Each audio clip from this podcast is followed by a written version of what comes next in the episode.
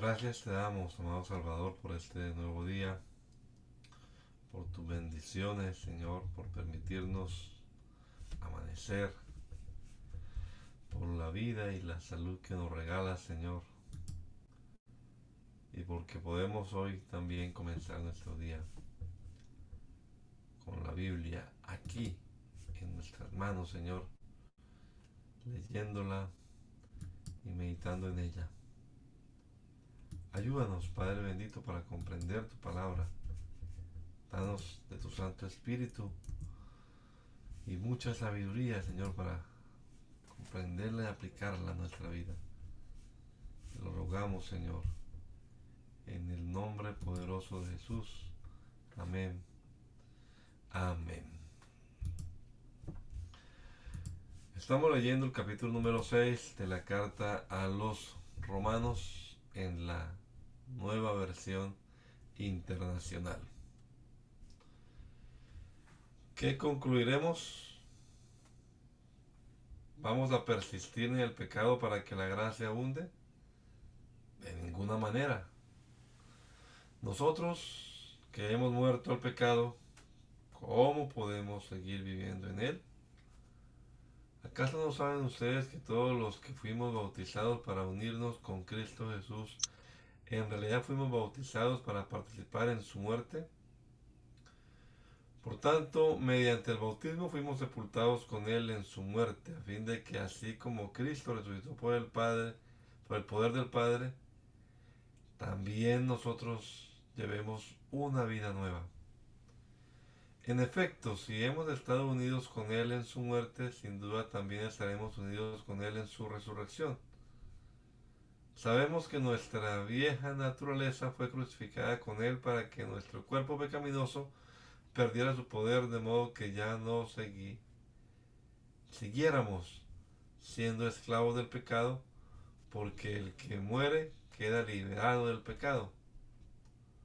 Ahora bien, si hemos muerto con Cristo, confiamos que también viviremos con Él, pues sabemos que Cristo por haber sido levantado entre los muertos, ya no puede volver a morir.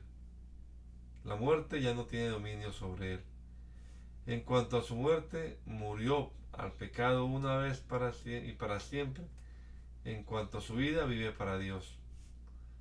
De la misma manera, también ustedes considérense muertos al pecado, pero vivos para Dios en Cristo Jesús.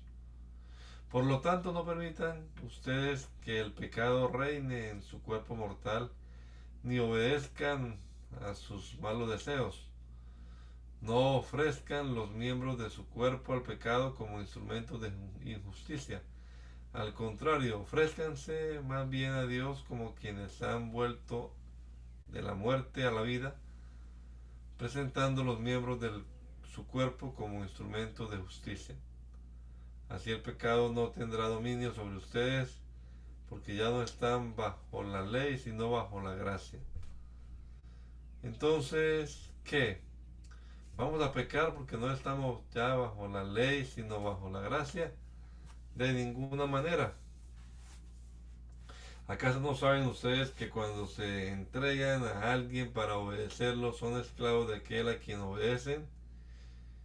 Claro que lo son ya sea del pecado que lo lleva a la muerte o de la obediencia que lleva a la justicia. Pero gracias a Dios que aunque eres esclavo del pecado, ya se ha sometido de corazón a la enseñanza que le fue transmitida. En efecto, habiendo sido liberados del pecado, ahora son ustedes esclavos de la justicia. Hablo en términos humanos por las limitaciones de su naturaleza humana. Antes ofrecían ustedes los miembros de su cuerpo para servir a la impureza que lleva más y más a la maldad. Ofrezcanlos ahora para servir a la justicia que lleva a la santidad. Cuando ustedes eran esclavos del pecado, estaban libres del dominio de la justicia. ¿Qué fruto tenían? ¿Qué fruto cosechaban entonces? Cosas que ahora los avergüenzan y que conducen a la muerte. Pero ahora que han sido liberados del pecado y se han puesto al servicio de Dios, cosechan la santidad que conduce a la vida eterna. Porque la paga del pecado es muerte mientras que la dádiva de Dios es vida eterna en Cristo Jesús, Señor nuestro. Hermanos, les hablo como a quienes conocen la ley. ¿Acaso no saben que uno está sujeto a la ley solamente en vida? Por ejemplo, la casada está ligada por ley a su esposo solo mientras éste vive. Pero si su esposo muere, ella queda libre de la ley que la unía a su esposo. Por eso, si se casa con otro hombre mientras su esposo vive, se le considera adúltera. Pero si muere su esposo, ella queda libre de esa ley y no es adúltera aunque se case con otro hombre. Asimismo, hermanos míos, ustedes murieron a la ley mediante el cuerpo crucificado de Cristo, a fin de pertenecer al que fue levantado de entre los muertos. De este modo daremos fruto para Dios. Porque cuando nuestra naturaleza pecaminosa aún nos dominaba, las malas pasiones que la ley nos despertaba actuaban en los miembros de nuestro cuerpo y dábamos fruto para muerte. Pero ahora al morir a lo que nos tenía subyugados, hemos quedado libres de la ley, a fin de servir a Dios con el nuevo poder que nos da el Espíritu y no por medio del antiguo mandamiento escrito. ¿Qué concluiremos? Que la ley es pecado de ninguna manera. Sin embargo, si no fuera por la ley, no me habría dado cuenta de lo que es el pecado. Por ejemplo, nunca habría sabido que yo, nunca habría sabido yo lo que es codiciar si la ley no hubiera dicho no codicies. Pero el pecado, aprovechando la oportunidad que le proporcionó el mandamiento, despertó en mí toda clase de codicia, porque aparte de la ley, el pecado está muerto. En otro tiempo yo tenía vida aparte de la ley, pero cuando vino el mandamiento, cobró vida el pecado y yo morí. Se me hizo evidente que el mismo mandamiento que debía haberme dado vida me llevó a la muerte porque el pecado se aprovechó del mandamiento, me engañó y por medio de él me mató. Concluimos pues que la ley es santa y que el mandamiento es santo, justo y bueno. Pero entonces, ¿lo que es bueno se convirtió en muerte para mí? De ninguna manera, más bien fue el pecado lo que, valiéndose de lo bueno, me produjo la muerte. Ocurrió así para que el pecado se manifestara claramente, o sea, para que mediante el mandamiento se demostrara lo extremadamente malo que es el pecado.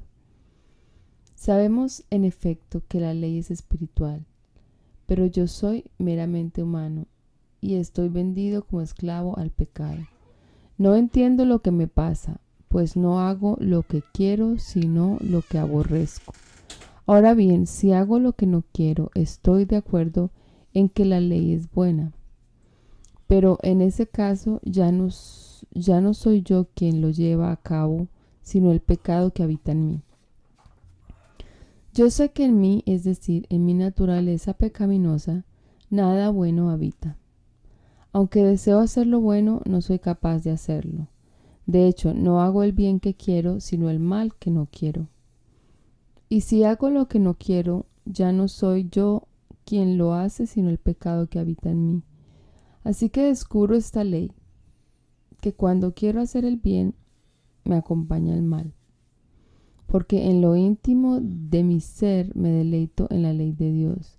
Pero me doy cuenta de que en los miembros de mi cuerpo hay otra ley, que es la ley del pecado. Esta ley lucha contra la ley de mi mente y me tiene cautivo. Soy un pobre miserable. ¿Quién me librará de este cuerpo mortal? Gracias a Dios por medio de Jesucristo nuestro Señor. En conclusión, con la mente yo mismo me someto a la ley de Dios Pero mi naturaleza pecaminosa está sujeta a la ley del pecado. Por lo tanto, ya no hay ninguna condenación para los que están unidos a Cristo Jesús, pues por medio de él la ley del Espíritu de vida me ha librado de la ley del pecado y de la muerte. En efecto, la ley no pudo liberarnos porque la naturaleza pecaminosa anuló su poder. Por eso Dios envió a su propio Hijo en condición semejante a nuestra condición de pecadores para que se ofreciera en sacrificio por el pecado. Así condenó Dios al pecado en la naturaleza humana a fin de que las justas demandas de la ley se cumplieran en nosotros, que no vivimos según la naturaleza pecaminosa, sino según el Espíritu. Los que viven conforme a la naturaleza pecaminosa fijan la mente en los deseos de tal naturaleza. En cambio, los que viven conforme al Espíritu fijan la mente en los deseos del Espíritu. La mentalidad pecaminosa es muerte, mientras que la mentalidad que proviene del Espíritu es vida y paz. La mentalidad pecaminosa es enemiga de Dios, pues no se somete a la ley de Dios, sino es ni es capaz de hacerlo. Los que viven según la naturaleza pecaminosa no pueden agradar a Dios. Sin embargo, ustedes no viven según la naturaleza pecaminosa, sino según el Espíritu, si es que el Espíritu de Dios vive en ustedes. Si alguno no tiene el Espíritu de Cristo, no es de Cristo. Pero si Cristo está en ustedes, el cuerpo está muerto a causa del pecado, pero el Espíritu que está en ustedes es vida a causa de la justicia. Y si el Espíritu de aquel que levantó a Jesús de entre los muertos vive en ustedes, el mismo que le levantó a Cristo entre los muertos también dará vida a sus cuerpos mortales por medio de su Espíritu que vive en, ustedes. Por tanto, hermanos, tenemos una obligación, pero no es la de vivir conforme a la naturaleza pecaminosa, porque si ustedes viven conforme a ella, morirán. Pero si por medio del Espíritu dan muerte a los malos hábitos del cuerpo, vivirán porque todos los que son guiados por el Espíritu de Dios son hijos de Dios. Y ustedes no recibieron un espíritu que de nuevo los esclavice al miedo, sino el espíritu que los adopta como hijos y les permite clamar, Abba Padre. El espíritu mismo le asegura a nuestro espíritu que somos hijos de Dios. Y si somos hijos, somos herederos, herederos de Dios y coherederos con Cristo pues si ahora sufrimos con Él, también tendremos parte con Él en la gloria, en su gloria. De hecho, considero que nada se comparan los sufrimientos actuales con la gloria que habrá de revelarse en nosotros. La creación aguarda con ansiedad la revelación de los hijos de Dios porque fue sometida a la frustración. Esto no sucedió por su propia voluntad, sino por la del por la del que así lo dispuso, pero queda la firme esperanza de que la creación misma ha de ser liberada de la corrupción que la esclaviza para así alcanzar la gloriosa libertad de los hijos de Dios. Sabemos que toda la creación todavía gime a una como si tuviera dolores de parto. Y no solo ella, sino también nosotros mismos que tenemos las primicias del Espíritu, gemimos interiormente mientras aguardamos nuestra adopción como hijos, es decir, la redención de nuestro cuerpo. Porque en esa esperanza fuimos salvados, pero la esperanza que se ve ya no es esperanza. ¿Quién espera lo que ya tiene? ¿Quién espera lo que ya tiene? Pero si esperamos lo que todavía no tenemos, en la espera mostramos nuestra constancia. Asimismo, en nuestra debilidad, el Espíritu acude a ayudarnos. No sabemos qué pedir, pero el Espíritu mismo intercede por nosotros con gemidos que no pueden expresarse con palabras. Y Dios, que examina los corazones, sabe cuál es la intención del Espíritu, porque el Espíritu intercede por los creyentes conforme a la voluntad de Dios.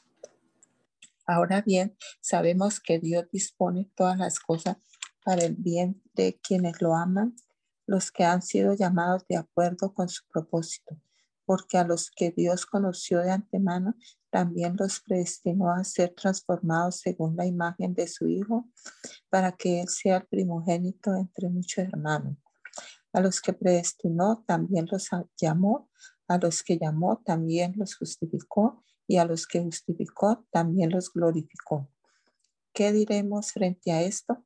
Si Dios está de nuestra parte, ¿quién puede estar en contra nuestra? El que no escatimó ni a su propio Hijo, sino que lo entregó por todos nosotros, ¿cómo no habrá de darnos generosamente junto con Él todas las cosas? ¿Quién acusará a los que Dios ha escogido? Dios es el que justifica. ¿Quién condenará? Cristo Jesús, Él es el que murió e incluso resucitó y está a la derecha de Dios e intercede por nosotros. ¿Quién nos apartará del amor de Cristo? La tribulación o la angustia, la persecución, el hambre, la indigencia, el peligro o la violencia. Así está escrito. Por tu causa siempre nos, nos llevan a la muerte. Nos tratan como abejas para el matadero. Sin embargo, en todo esto somos más que vencedores por medio de aquel que nos amó. Pues estoy convencido de que ni la muerte, ni la vida, ni los ángeles, ni los demonios, ni lo presente, ni lo porvenir, ni los poderes, ni lo alto, ni lo profundo, ni cosa alguna de toda la creación podrá separar, apartarnos del amor que Dios nos ha manifestado en Cristo Jesús, Señor nuestro. Digo la verdad en Cristo no miento. Mi conciencia me lo confirma en el Espíritu Santo. Me invade una gran tristeza y me embarga un continuo dolor. Desearía, yo mismo ser maldecido y separado de Cristo por el bien de mis hermanos, los de mi propia raza, el pueblo de Israel. De ellos son la adopción como hijos, la gloria divina, los pactos, la ley y el privilegio de adorar a Dios y contar con sus promesas. De ellos son los patriarcas y de ellos, según la naturaleza humana, nació Cristo, quien es Dios sobre todas las cosas. Alabado sea por siempre. Amén. Ahora bien, no digamos que la palabra de Dios ha fracasado. Lo que sucede es que no todos los que descienden de Israel son Israel. Tampoco por ser descendientes de Abraham son todos hijos suyos. Al contrario, tu descendencia se establecerá por medio de Isaac. En otras palabras, los hijos de Dios no son los descendientes naturales, más bien se considera descendencia de Abraham a los hijos de la promesa. Y la promesa es esta, dentro de un año vendré y para entonces Sara tendrá un hijo. No solo eso, también sucedió que los hijos de Rebeca tuvieron un mismo padre, que fue nuestro antepasado Isaac. Sin embargo, antes de que los mellizos nacieran o hicieran algo bueno o malo, y para confirmar el propósito de la elección divina, no en base a las obras, sino al llamado de Dios, se le dijo a ella, el mayor servirá al menor. Y así está escrito, amé a Jacob, pero aborrecí a Esaú. ¿Qué concluiremos? ¿Acaso es Dios injusto? de ninguna manera. Es un hecho que a Moisés le dice, tendré clemencia de quien yo quiera tener y seré compasivo con quien yo quiera hacerlo. Por lo tanto, la elección no depende del deseo ni del esfuerzo humano, sino de la misericordia de Dios. Porque la escritura le dice al faraón, te he levantado precisamente para mostrar en ti mi poder y para que mi nombre sea proclamado por toda la tierra. Así que Dios tiene misericordia de quien Él quiere, quiere tenerla, y endurece a quien Él quiere endurecer. Pero tú me dirás, entonces, ¿por qué todavía nos echa la culpa a Dios? ¿Quién puede oponerse a su voluntad? respondo, ¿quién eres tú para pedirle cuenta a Dios? Cuentas a Dios. ¿Acaso le dirá la olla de barro al que la modeló? ¿por qué me hiciste así? No tiene derecho el alfarero de hacer del mismo barro unas vasijas para usos especiales y otras para fines ordinarios. ¿Y qué si Dios queriendo mostrar su ira y dar a conocer su poder, soportó con mucha paciencia a los que eran objeto de su castigo y estaban destinados a la destrucción? ¿Qué si lo hizo para dar a conocer sus glorias, sus gloriosas riquezas a los que eran objeto de su misericordia y a quienes de antemano preparó para esa gloria. Esos somos nosotros, a quienes Dios llamó, no solo de entre los judíos, sino también de entre los gentiles. Así lo dice Dios en el libro de Oseas, llamaré mi pueblo a los que no son mi pueblo y llamaré mi amada a la que no es mi amada. Y sucederá que en el mismo lugar donde se les dijo, ustedes no son mi pueblo, serán llamados hijos del Dios viviente. Isaías, por su parte, proclama respecto de Israel, aunque los israelitas sean tan numerosos como la arena del mar, solo el remanente será salvo, porque plenamente y sin demora el Señor cumplirá su sentencia en la tierra. Así había dicho Isaías, si el Señor Todopoderoso no nos hubiera dejado descendientes, seríamos ya como Sodoma, nos pareceríamos a Gomorra. ¿Qué concluiremos? Pues que los gentiles que no buscaban la justicia la han alcanzado. Me refiero a la justicia que es por la fe. En cambio, Israel, en cambio Israel, que iba en busca de una ley que le diera justicia, no la no ha alcanzado esa justicia. ¿Por qué no? Porque no la buscaron mediante la fe, sino mediante las obras, como si fuera posible alcanzarla así. Por eso tropezaron con la piedra de tropiezo, como está escrito, miren que pongo en Sión una piedra de tropiezo y una roca que hace caer, pero el que confíe en él no será defraudado.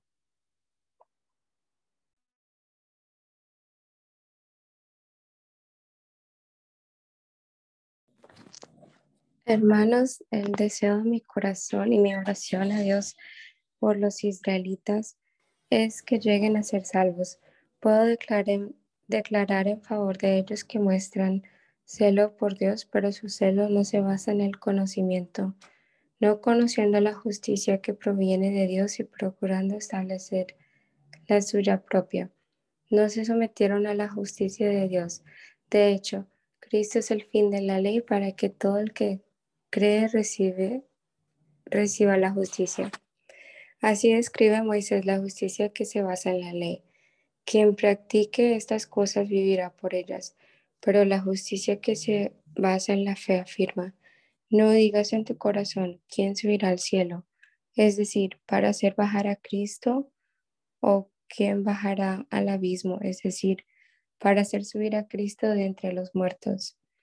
¿Qué afirma entonces? La palabra está cerca de ti, la tienes en la boca y en el corazón.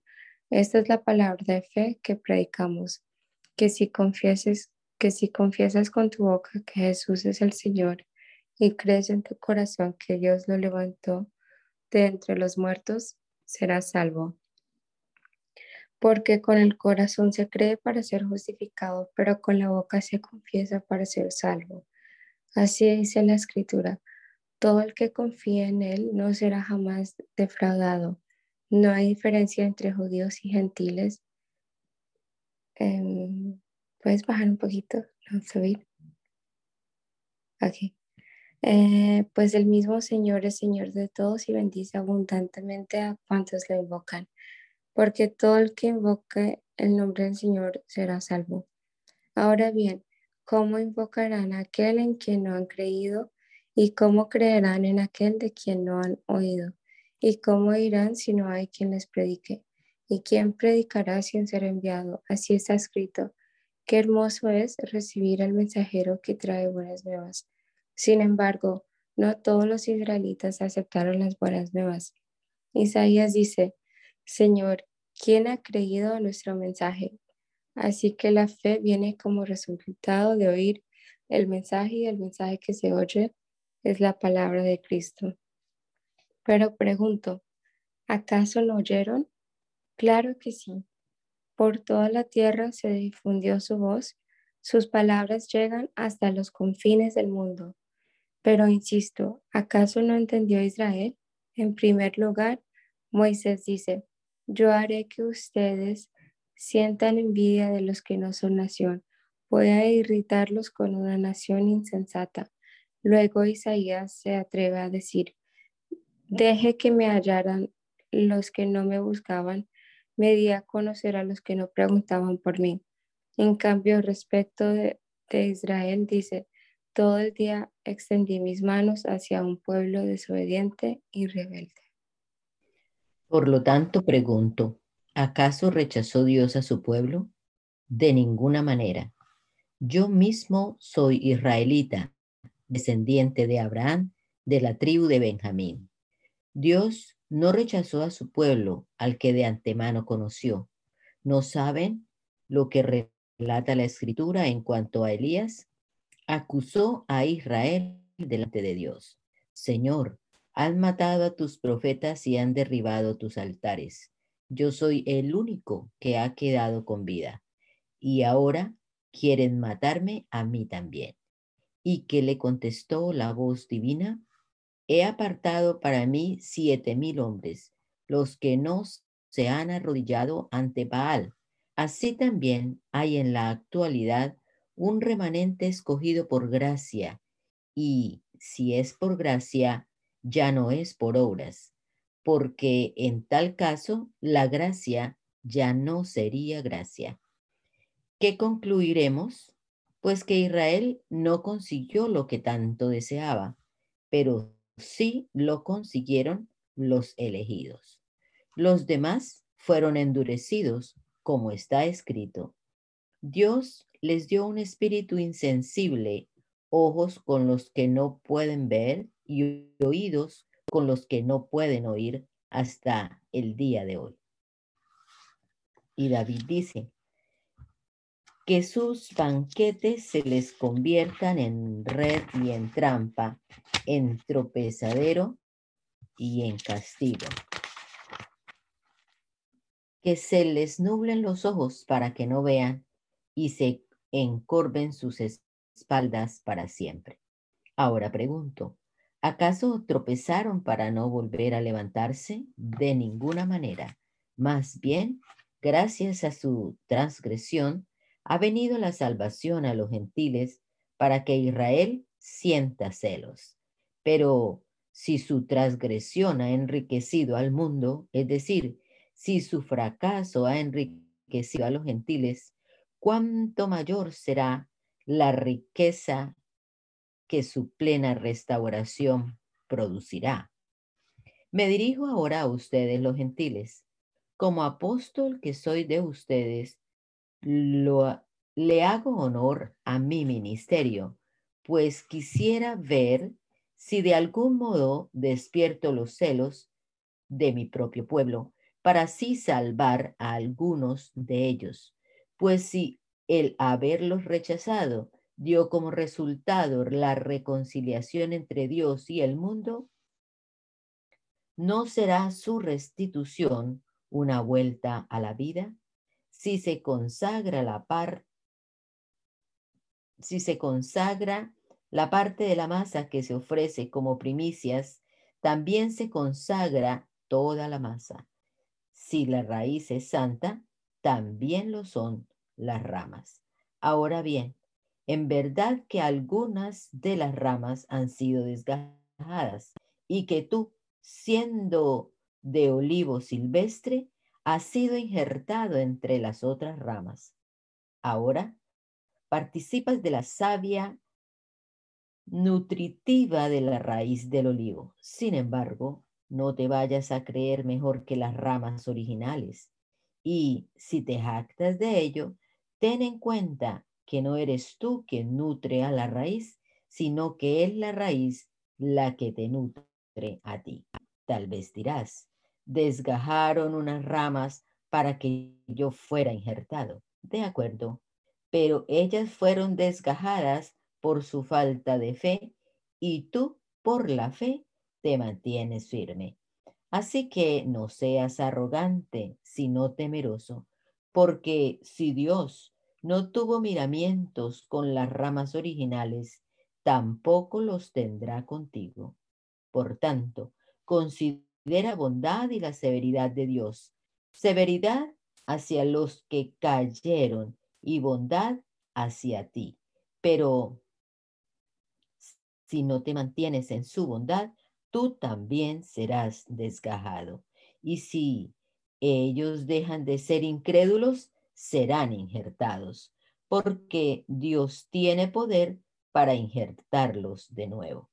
Después de todo, si tú fuiste cortado de un olivo silvestre al que por naturaleza pertenecías y contra tu condición natural fuiste injertado en un olivo cultivado, con cuánta mayor facilidad las ramas naturales de ese olivo serán injertadas de nuevo en él. Hermanos, quiero que entiendan este misterio para que no se vuelvan presuntuosos. Parte de Israel se ha endurecido y así permanecerá hasta que haya entrado la totalidad de los gentiles. De esta manera, todo Israel será salvo, como está escrito. El Redentor vendrá de Sión y apartará de Jacob la impiedad. Y este será mi pacto con ellos cuando perdone sus pecados. Con respecto al Evangelio, los israelitas son enemigos de Dios para bien de ustedes, pero si tomamos en cuenta la elección, son amados de Dios por causa de los patriarcas, porque las dádivas de Dios son irrevocables, como lo es también su llamamiento. De hecho, en otro tiempo ustedes fueron desobedientes a Dios, pero ahora, por la desobediencia de los israelitas, han sido objeto de su misericordia. Asimismo, estos que han desobedecido recibirán misericordia ahora como resultado de la misericordia de Dios hacia ustedes. En fin, Dios ha sujetado a todos a la desobediencia con el fin de tener misericordia de todos.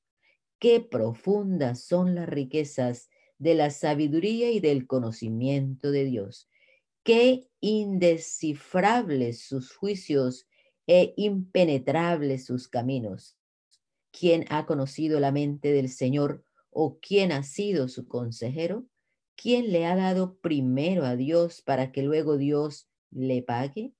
Porque todas las cosas proceden de Él y existen por Él y para Él. A Él sea la gloria por siempre. Amén. Por tanto, hermanos, Tomando en cuenta la misericordia de Dios, le ruego que cada uno de ustedes en adoración espiritual ofrezca su cuerpo como sacrificio vivo, santo y agradable a Dios. No se amolden al mundo actual, sino sean transformados mediante la renovación de su mente. Así podrán comprobar cuál es la voluntad de Dios, buena, agradable y perfecta. Por la gracia que me que se me ha dado, le digo a todos ustedes, nadie tenga un concepto de sí más alto que el que debe tener, sino más bien piense de sí mismo con moderación, según la medida de fe que Dios le haya dado.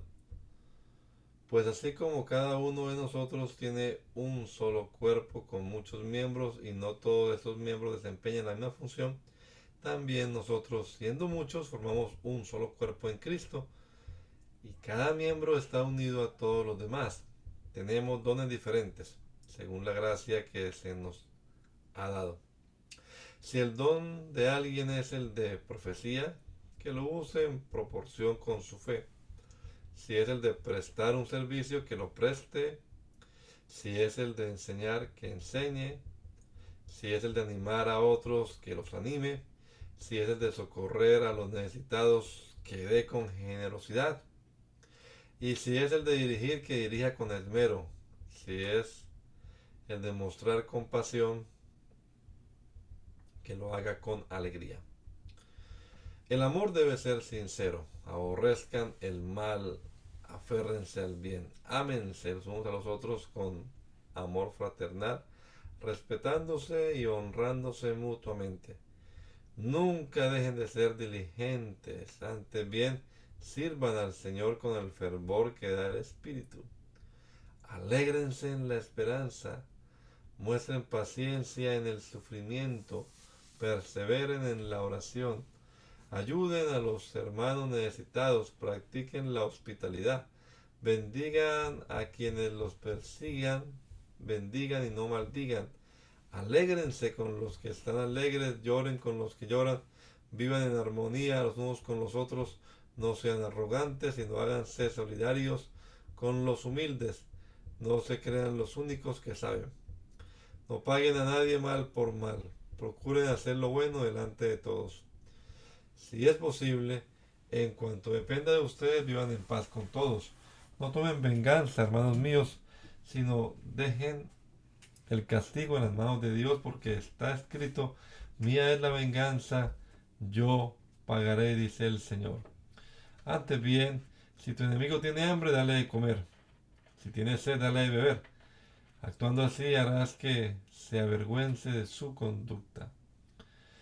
No te dejes vencer por el mal, al contrario, vence el mal con el bien. Todos deben someterse a las autoridades públicas, pues no hay autoridad que Dios no haya dispuesto. Así que las que existen fueron establecidas por Él. Por lo tanto, todo el que se opone a la autoridad se revela contra lo que Dios ha instituido. Los que así proceden recibirán castigo, porque los gobernantes no están para infundir terror a los que hacen lo bueno, sino a los que hacen lo malo. ¿Quieres librarte del miedo a la autoridad? Haz lo bueno y tendrás su aprobación, pues está al servicio de Dios para tu bien. Pero si haces lo malo, entonces debes tener miedo. No en vano lleva la espada, pues está al servicio de Dios para impartir justicia y castigar al malhechor. Así que es necesario someterse a las autoridades, no solo para evitar el castigo, sino también por razones de conciencia. Por eso mismo pagan ustedes impuestos, pues las autoridades están al servicio de Dios, dedicadas precisamente a gobernar. Paguen a cada uno lo que le corresponda. Si deben impuestos, paguen los impuestos. Si deben contribuciones, paguen las contribuciones. Al que deban respeto, muéstrenle respeto. Al que deban honor, ríndanle honor. No tengan deudas pendientes con nadie, a no ser la de amarse unos a otros. De hecho, quien ama al prójimo ha cumplido la ley, porque los mandamientos que, porque los mandamientos que dicen no cometas adulterio, no mates, no robes, no codicies y todos los demás mandamientos se resumen en este precepto. Ama a tu prójimo como a ti mismo. El amor no perjudica al prójimo, así que el amor es el cumplimiento de la ley. Hagan todo esto estando conscientes del tiempo en que vivimos ya es hora de que despierten del sueño, pues nuestra salvación está ahora más cerca que cuando inicialmente creímos. La noche está muy avanzada y ya se acerca el día. Por eso debemos dejemos a un lado las obras de la oscuridad y pongamos, pongámonos la armadura de la luz. Vivamos decentemente como a la luz del día, no en orgías y borracheras ni en inmoralidad sexual y libertinaje, ni en disensiones y envidias. Más bien revístanse ustedes del Señor Jesucristo y no se preocupen por satisfacer los deseos de la naturaleza pecaminosa. Reciban al que es débil en la fe, pero no para entrar en discusiones. A algunos su fe les permite comer de todo, pero hay quienes son débiles en la fe y solo comen verduras. El que come de todo no debe menospreciar al que no come ciertas cosas y el que no come de todo no debe condenar al que lo hace, pues Dios lo ha aceptado. ¿Quién eres tú para juzgar al siervo de otro? Que se mantenga en pie o que caiga es asunto de su propio Señor y se mantendrá en pie porque el Señor tiene poder para sostenerlo. Hay quien considera que un día tiene más importancia que otro, pero hay quien considera iguales todos los días. Cada uno debe estar firme en sus propias opiniones. El que le da importancia especial a cierto día, lo hace para el Señor. El que come de todo, come para el Señor y lo demuestra dándole gracias a Dios. Y el que no come para el Señor se abstiene y también da gracias a Dios, porque ninguno de nosotros vive para sí mismo, ni tampoco muere para sí. Si vivimos, para el Señor vivimos, y si morimos, para el Señor morimos. Así pues, sea que vivamos o que muramos, del Señor somos. Para esto mismo murió Cristo y volvió a vivir para ser Señor tanto de los que han muerto como de los que aún viven. Tú, entonces, ¿por qué buscas a tu hermano? ¿O tú, por qué lo menosprecias? Todos tendremos que comparecer ante el tribunal de Dios. Está escrito. Tan cierto como que yo vivo, dice el Señor, ante mí se doblará toda rodilla y toda lengua confesará a Dios. Así que cada uno de nosotros tendrá que dar cuentas de sí a Dios. Por tanto, dejemos de juzgarnos unos a otros. Más bien, proponga, propóngase no poner tropiezos ni obstáculos al hermano. Yo, de mi parte, Estoy plenamente convencido en el Señor Jesús de que no hay nada impuro en sí mismo. Si alguno es impuro, lo es solamente para quien así lo considera. Ahora bien, si tu hermano se angustia por causa de lo que come, ya no te comportas con amor. No destruyas por causa de la comida al hermano por quien Cristo murió. En una palabra, no den lugar a que se hable mal del, bien que ustedes practican, porque el reino de Dios no es cuestión de comidas o bebidas, sino de justicia, paz y alegría en el Espíritu Santo. El que de esta manera sirve a Cristo agrada a Dios y es aprobado por su semejante. Por lo tanto, esforcémonos por promover todo lo que conduzca a la paz y a la mutua edificación. No destruyas la obra de Dios por causa de la comida. Todo alimento es puro. Lo malo es hacer tropezar a otro por lo que uno come. Más vale no comer carne, ni beber vino, ni hacer nada que haga caer a tu hermano. Así que la convicción que tengas tú al respecto, manténla como algo entre Dios y tú. Dichoso aquel a quien su conciencia no lo acusa por lo que hace pero el que tiene dudas en cuanto a lo que come se condena porque no lo hace por convicción y todo lo que no se hace por convicción es pecado. Los fuertes en la fe debemos apoyar a los débiles en vez de hacer lo que nos agrada. Cada uno debe agradar al prójimo para su bien, con el fin de edificarlo. Porque ni siquiera Cristo se agradó a sí mismo, sino que, como está escrito, sobre mí han recaído los insultos de los detractores. De hecho, todo lo que se escribió en el pasado se escribió para enseñarnos, a fin de que, alentados por las escrituras, perseveremos en mantener nuestra esperanza.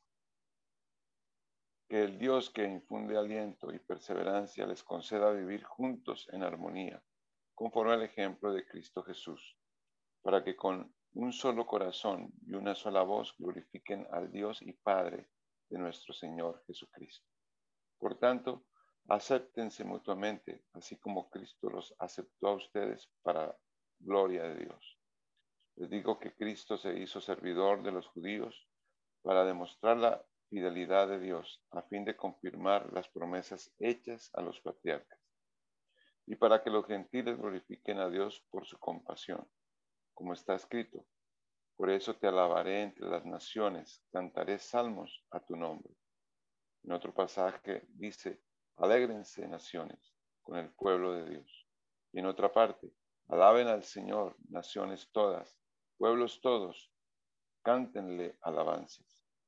A su vez, Isaías afirma, brotará la raíz de Isaí, el que se levantará para gobernar a las naciones. En él los pueblos pondrán su esperanza. Que el Dios de la esperanza los llene de toda alegría y paz a ustedes que creen en Él, para que rebosen de esperanza por el poder del Espíritu Santo. Por otra parte, hermanos míos, estoy seguro de que ustedes mismos rebosan de bondad, abundan en conocimiento y están capacitados para instruirse unos a otros. Sin embargo, les he escrito con mucha franqueza sobre algunos asuntos, como para refrescarles la memoria me he atrevido a hacerlo por causa de la gracia que Dios me dio para ser ministro de Cristo Jesús a los gentiles. Yo tengo el deber sacerdotal de proclamar el Evangelio de Dios a fin de que los gentiles lleguen a ser una ofrenda aceptable a Dios, santificada por el Espíritu Santo. Por tanto, mi servicio a Dios es para mí motivo de orgullo en Cristo Jesús no me atreveré a hablar de nada sino de lo que Cristo ha hecho por medio de mí, para que los gentiles lleguen a obedecer a Dios. Lo ha hecho con palabras y obras. Mediante, lo ha hecho con palabras y obras mediante poderosas señales y milagros, por el poder del Espíritu de Dios. Así que habiendo comenzado en Jerusalén, he completado la proclamación del Evangelio de Cristo por todas partes, hasta la región de y Liria. En efecto, mi propósito ha sido predicar el Evangelio donde Cristo no sea conocido, para no edificar sobre fundamento ajeno. Más bien, como está escrito, lo que nunca habían recibido, los que nunca habían recibido noticia de él, lo verán y entenderán los que no habían oído hablar de él. Este trabajo es lo que muchas veces me ha impedido ir a visitarlos. Pero ahora que ya no me queda un lugar donde trabajar en estas regiones, y como desde hace muchos años anhelo verlos, tengo planes de visitarlos cuando vaya rumbo a España. Espero que después de que haya disfrutado de la compañía de ustedes por algún tiempo, me ayuden a continuar el viaje. Por ahora voy a Jerusalén para llevar ayuda a los hermanos, ya que Macedonia y Acaya tuvieron a bien hacer una colecta para los hermanos pobres de Jerusalén. Lo hicieron de buena voluntad, aunque en realidad era su obligación hacerlo, porque si los gentiles han participado de las bendiciones espirituales de los judíos, están en deuda con ellos para servirles con las bendiciones materiales. Así que una vez que yo haya cumplido esta tarea y entregado en sus manos este fruto, saldré para España y de paso los visitaré a ustedes. Sé que cuando los visite, iré con la abundancia, con la abundante bendición de Cristo. Les ruego, hermanos, por nuestro Señor Jesucristo y por el amor del Espíritu, que se unan conmigo en esta lucha y que oren a Dios por mí. Pídanle que me libre de caer en manos de los incrédulos, incrédulos que están en Judea y que los hermanos de Jerusalén reciban bien la ayuda que les llevo. De este modo, por la voluntad de Dios, llegaré a ustedes con alegría y podré descansar entre ustedes por algún tiempo. El Dios de paz sea con todos ustedes. Amén.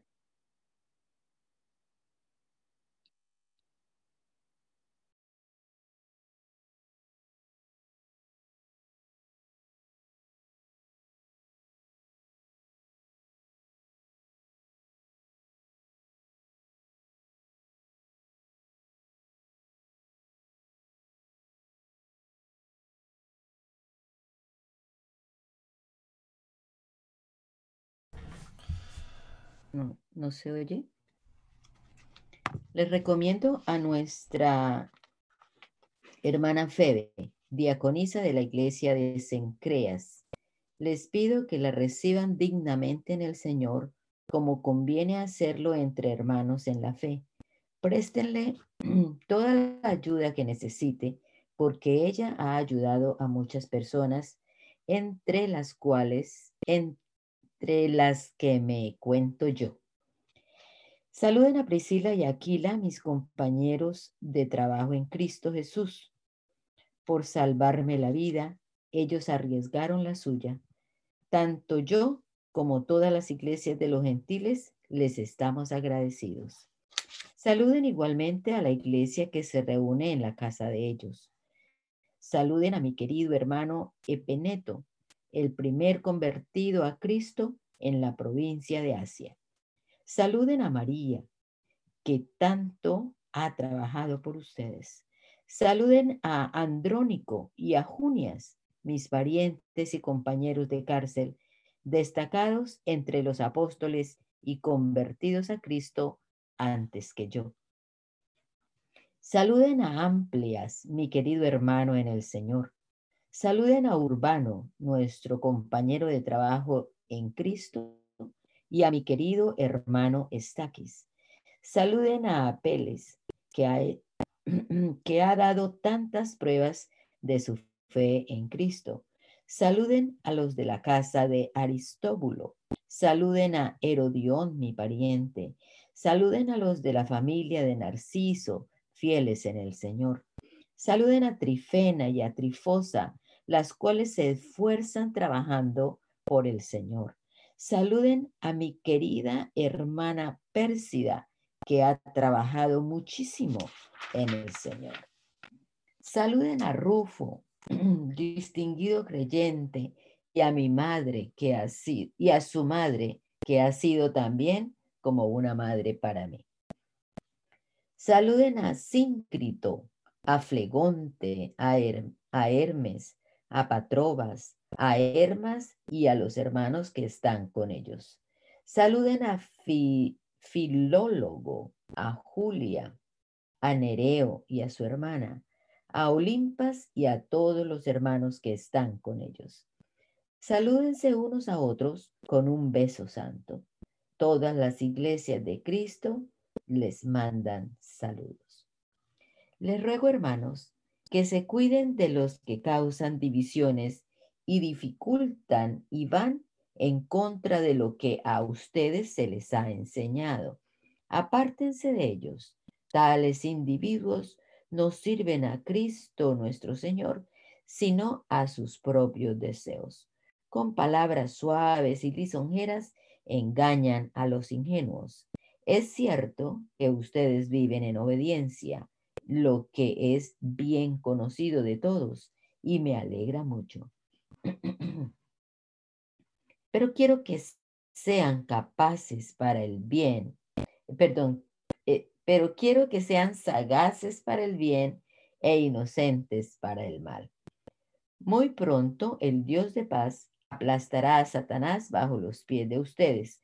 Que la gracia de nuestro Señor Jesús sea con ustedes. Saludos de parte de Timoteo, mi compañero de trabajo, como también de Lucio, Jasón, Sosípater, mis parientes. Yo, Tercio, que escribo esta carta, los saludo en el Señor. Saludos de parte de Gallo, de cuya hospitalidad disfrutamos yo y toda la iglesia de este lugar. También les mando saludos a Erasto, que es el tesorero de la ciudad y nuestro hermano cuarto. El Dios eterno ocultó su misterio durante largos siglos, pero ahora lo ha revelado por medio de los escritos proféticos según su propio mandato, para que todas las naciones obedezcan a la fe. Al que puede fortaleceros a ustedes conforme a mi evangelio y a la predicación acerca de Jesucristo, al único y sabio Dios, sea la gloria para siempre por medio de Jesucristo. Amén. Primera carta a los Corintios. Pablo, llamado por la voluntad de Dios a ser apóstol de Cristo Jesús, y nuestro hermano Sóstenes a la iglesia de Dios que está en Corinto, a los que han sido santificados en Cristo Jesús y llamados a ser su santo pueblo junto con todos los que en todas partes invocan el nombre de nuestro Señor Jesucristo, Señor de ellos y de nosotros. Que Dios nuestro Padre y el Señor Jesucristo les concedan gracia y paz. Siempre doy gracias a Dios por ustedes, pues Él, en Cristo Jesús, les ha dado su gracia Unidos a Cristo ustedes se han llenado de toda riqueza, tanto en palabra como en conocimiento. Así sean confirmado en ustedes nuestro testimonio acerca de Cristo. De modo que no les falta ningún don espiritual mientras esperan con ansias que se manifieste nuestro Señor Jesucristo. Él los mantendrá firmes hasta el fin, para que sean irreprochables en el día de nuestro Señor Jesucristo. Fiel es Dios, quien los ha llamado a tener comunión con su Hijo Jesucristo nuestro Señor. Les suplico, hermanos, en el nombre de nuestro Señor Jesucristo, que todos vivan en armonía y que no haya divisiones entre ustedes, sino que se mantengan unidos en un mismo pensar y en un mismo propósito Digo esto, hermanos míos, porque algunos de la familia de Chloé me han informado que hay rivalidades entre ustedes. Me refiero a que unos dicen yo sigo a Pablo, otros afirman yo a Apolos, otros yo a Cefas, otros yo a Cristo. ¿Cómo? ¿Está dividido Cristo? ¿Acaso Pablo fue crucificado por ustedes? ¿O es que fueron bautizados en el nombre de Pablo?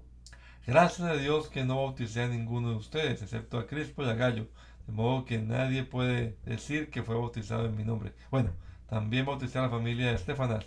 Fuera de esto no recuerdo haber bautizado a ningún otro. Pues Cristo no me envió a bautizar, sino a predicar el Evangelio, y eso sin discurso de sabiduría humana, para que la cruz de Cristo no pierda su eficacia. Me explico. El mensaje de la cruz es una locura para los que se pierden. En cambio, para los que se salvan, es decir, para nosotros, este mensaje es el poder de Dios, pues está escrito, destruiré la sabiduría de los sabios, frustraré la inteligencia de los inteligentes. ¿Dónde está el sabio? ¿Dónde el erudito? ¿Dónde el filósofo de esta época? ¿No ha convertido Dios en locura la sabiduría de este mundo? Ya que Dios en su sabio designio dispuso que el mundo no lo conociera mediante la sabiduría humana, tuvo a bien salvar mediante la locura de la predicación a los que creen. Los judíos piden señales milagrosas y los gentiles buscan sabiduría, mientras que nosotros predicamos a Cristo crucificado. Este mensaje es motivo de tropiezo para los judíos y es locura para los gentiles. Pero para los que Dios ha llamado, los mismos judíos que gentiles, Cristo es el poder de Dios y la sabiduría de Dios, pues la locura de Dios es más sabia que la sabiduría humana y la debilidad de Dios es más fuerte que la fuerza humana. Hermanos, consideren su propio llamamiento. No muchos de ustedes son sabios según criterios meramente humanos, ni son muchos los poderosos, ni muchos los de doble noble cuna. Pero Dios escogió lo insensato de este mundo para avergonzar a los sabios, y escogió lo débil del mundo para avergonzar a los poderosos. También Dios escogió lo más bajo y despreciado y lo que no es nada para anular lo que es, a fin de que en su presencia nadie pueda jactarse.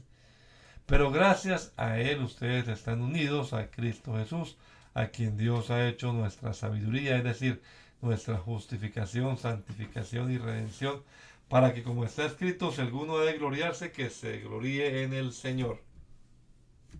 Yo mismo, hermanos, cuando fui a anunciarles el testimonio de Dios, no lo hice con gran elocuencia y sabiduría. Me propuse más bien estando entre ustedes no saber de cosa alguna excepto de Jesucristo y de este crucificado. Es más, me presenté ante ustedes con tanta debilidad que temblaba de miedo. No les hablé ni les prediqué con palabras sabias y elocuentes, sino con demostración del poder del Espíritu, para que la fe de ustedes no dependiera de la sabiduría humana, sino del poder de Dios. En cambio, hablamos con sabiduría entre los que han alcanzado madurez, pero no con la sabiduría de este mundo ni con la que ni con la de sus gobernantes, los cuales terminarán en nada. Más bien, exponemos el misterio de la sabiduría de Dios, una sabiduría que ha estado escondida y que Dios había destinado para nuestra gloria desde la eternidad. Ninguno de los gobernantes de este mundo la entendió, porque de haberla entendido no habrían crucificado al Señor de la gloria. Sin embargo, como está escrito, ningún ojo ha visto, ningún oído ha escuchado, ninguna mente humana ha concebido lo que Dios ha preparado para quienes lo aman. Ahora bien, Dios nos ha revelado esto por medio de su Espíritu, pues el Espíritu lo examina todo hasta las profundidades de Dios. En efecto, ¿quién conoce los pensamientos del ser humano sino su propio Espíritu que está en él? Asimismo, nadie conoce los pensamientos de Dios sino el Espíritu de Dios. Nosotros no hemos recibido el Espíritu del mundo, sino el Espíritu que procede de Dios, para que entendamos lo que por su gracia Él nos ha concedido. Esto es precisamente de lo que hablamos, no con las palabras que enseña la sabiduría humana, sino con las que enseña el Espíritu, de modo que expresamos verdades espirituales en términos espirituales. El que no tiene el Espíritu no acepta lo que procede del Espíritu de Dios, pues para él es locura no puede entenderlo porque hay que discernirlo espiritualmente. En cambio, el que es espiritual lo juzga todo, aunque él mismo no está sujeto al juicio de nadie. Porque, ¿quién ha conocido la mente del Señor para que pueda instruirlo? Todos para que pueda instruirlo nosotros, por nuestra parte, tenemos la mente de Cristo. Yo, hermanos, no pude dirigirme a ustedes como espirituales, sino como inmaduros, apenas niños en Cristo. Les di leche porque no podían asimilar alimentos sólidos, ni pueden todavía, pues aún son inmaduros. Mientras haya entre ustedes celos y contienda, ¿no serán inmaduros? ¿Acaso no se están comportando según criterios meramente humanos? Cuando uno afirma, yo sigo a Pablo y otro, yo sigo a Apolo, no es porque están actuando con criterio humano. Después de todo, ¿qué es Apolos y qué es Pablo? Nada más que servidores por medio de los cuales ustedes llegaron a creer según lo que el Señor le asignó a cada uno. Yo sembré, Apolo regó, pero Dios ha dado el crecimiento. Así que no cuentan ni el que siembra ni el que riega, sino solo Dios quien es el que hace crecer. El que siembra y el que riega están al mismo nivel, aunque cada uno será recompensado según su propio trabajo. En efecto, nosotros somos colaboradores al servicio de Dios y ustedes son el campo de cultivo de Dios, son el edificio de, Dios. Según la gracia que Dios me ha dado, yo como maestro constructor eché los cimientos y otro construye sobre ellos pero cada uno tenga cuidado de cómo construye, porque nadie puede poner un fundamento diferente del que ya está puesto, que es Jesucristo. Si alguien construye sobre este fundamento, ya sea con oro, plata y piedras preciosas o con madera, heno y paja, su obra se mostrará tal cual es, pues el día del juicio la dejará al descubierto. El fuego la hará conocer y pondrá a prueba la calidad del trabajo de cada uno. Si lo que alguien ha construido permanece, recibirá su recompensa, pero si su obra es consumida con las llamas, él sufrirá pérdida. Será salvo, pero como quien pasa por el fuego. ¿No saben que ustedes son templo de Dios y que el Espíritu de Dios habita en ustedes? Si alguno destruye el templo de Dios, él mismo será destruido por Dios, porque el templo de Dios es sagrado y ustedes son ese templo. Que nadie se engañe. Si alguno de ustedes se cree sabio según las normas de esta época, hágase ignorante para así llegar a ser sabio. Porque a los ojos de Dios, la sabiduría de este mundo es locura, como está escrito. Él atrapa a los sabios en su propia astucia y también dice, el Señor conoce los pensamientos de los sabios y sabes que son astutos. Por lo tanto, que nadie base su orgullo en el hombre. Al fin y al cabo, todos, eh, todo es de ustedes, ya sea Pablo o Apolos o Cephas o el universo o la vida o la muerte o lo presente o lo porvenir. Todo es de ustedes y ustedes son de Cristo y Cristo es de Dios. Señor Jesús, te damos gracias por la oportunidad tan especial que nos has dado en esta mañana de leer tu palabra. Te pedimos que nos ayudes a retenerla, a repasarla en nuestra mente y sobre todo a ponerla en práctica y a compartirla. Gracias por cada uno de mis hermanos que participan de esta lectura matutina. Los hermanos Rojas, hermano Donay, su esposa, hermano Milena, hermana Ana, hermana Luz y todos los hermanos que han participado. Ponemos en tus manos en el día de hoy que nos dirijas y nos guarde, nos bendigas a hacer el trabajo que tú nos has encomendado a hacer. En el nombre del Señor Jesucristo, gracias. Amén.